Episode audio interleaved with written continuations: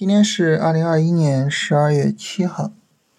嗯，今天啊，市场最大的一个变化呢，就是创业板指跌破了前低。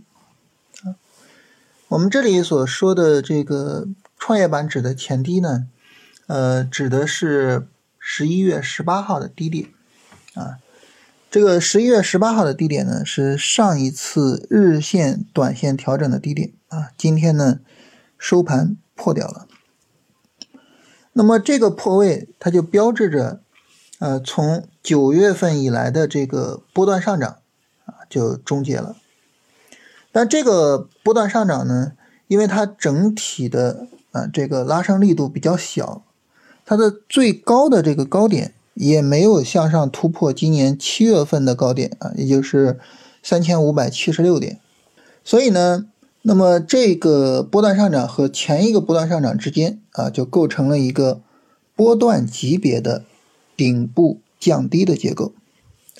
那大家说呢？顶部降低的结构意味着什么呢？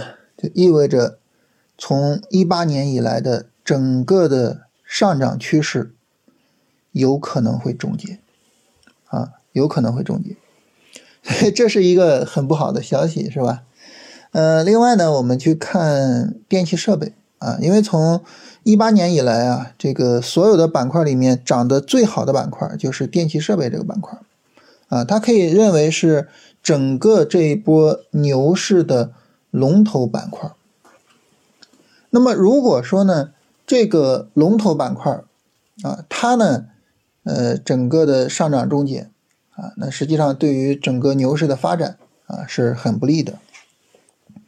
我们去看电气设备呢，能够发现今天电气设备调的也非常大啊。当然，电气设备啊，它并没有说收盘破位啊，它尾盘又收回去了。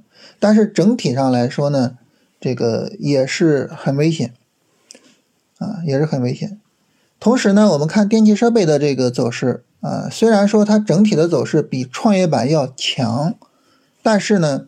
它的这个上涨波段和前一个上涨波段，也就是三到七月份的那个上涨波段相比较而言，也是有波段背离的。所以呢，电气设备的这个下跌跌下来，也是有终结上涨趋势的可能性的。那么这个对于我们来说呢，就都是非常值得我们去重视的。就是如果说啊，创业板、电气设备的。一八年以来啊，持续三年的这个大牛市终结，对于我们来说是一个非常非常重要的课题。啊，就首先一个，我们怎么样守住过去三年的利润？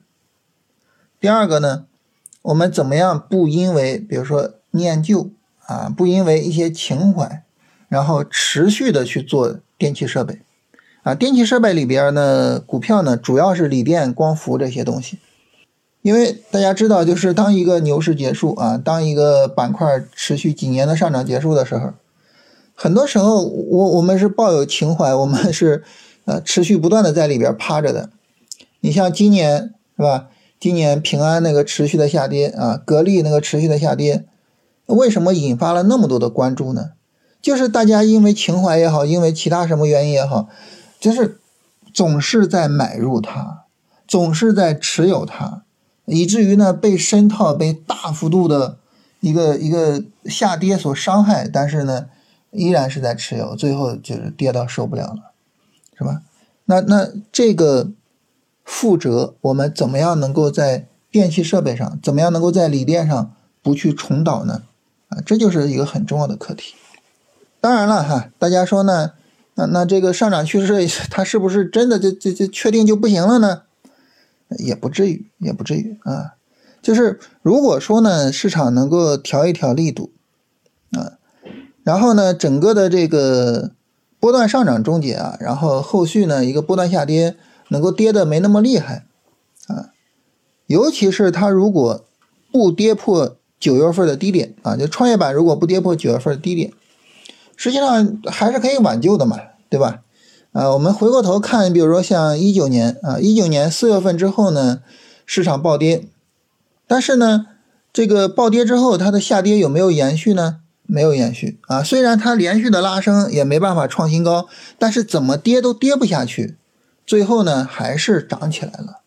啊，所以呢现在呢也没有确认这个趋势终结，但是呢我们心里边啊要有这么个事儿了。啊，要考虑这么个问题了，对吧？啊，不能够说这个等到事到临头了啊，到时候再去说啊，那到时候可能就晚了啊，所以呢就提前聊一聊。另外还有一个事情什么呢？就是上证五零最近一直走得很好。虽然最近两天啊，上证五零是收阴线，但是我们看到呢都是假阴线，是吧？市场都是在涨的，所以这个时候呢也很有意思。你看这个前面呢是呃创业板指呢一直持续牛市啊，上证五零已经熊市熊了一年了嘛。那么后面呢，即便是创业板啊它走熊，但是上证五零有没有可能走牛呢？有没有可能给我们带来持续性的行情呢？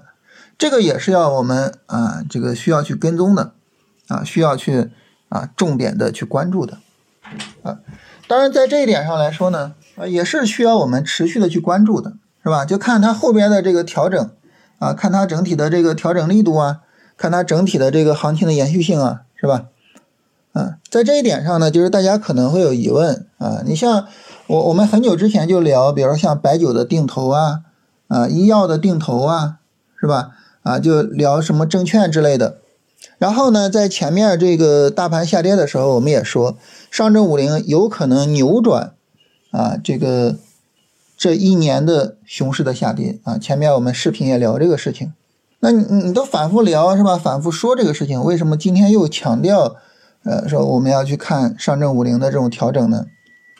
因为性质不一样，啊，性质不一样，就是定投的这种思维还是一个什么思维呢？还是一个，就是说市场是熊市，啊，然后呢，这个我去做一个长期的规划这么一个思维，啊，但是呢，我现在说就是，呃，因为它就是已经啊确认波段底台了嘛，已经短线上向上突破了嘛，现在聊这个事情是从什么角度聊呢？从投机的角度聊。不是从定投的角度，不是从价值投资的角度，是从投机的角度聊。就是上证五零有没有可能走出来比较强有力的、延续性比较好的、具有比较高的投机价值的啊？那么这样的一个上涨的波段或者是上涨的趋势出来，所以这这是我们后续观察的重点。如果说呢，这个创业板就这样跌下去了啊，持续的跌下去了。然后呢，上证五零能够走出来持续的波段，这个时候对于我们来说呢，呃，实际上可能影响并不是很大。我只不过是把资金从创业板转到上证五零而已，是吧？所以影响可能不是很大。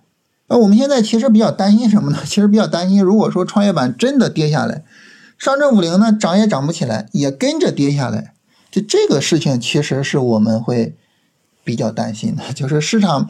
没有热点了，没有持续性的板块了，没有持续性的行情了，这个才是值得我们去担心的啊！所以呢，整体上来说，就这个事情可能是后续我们去关注的重点。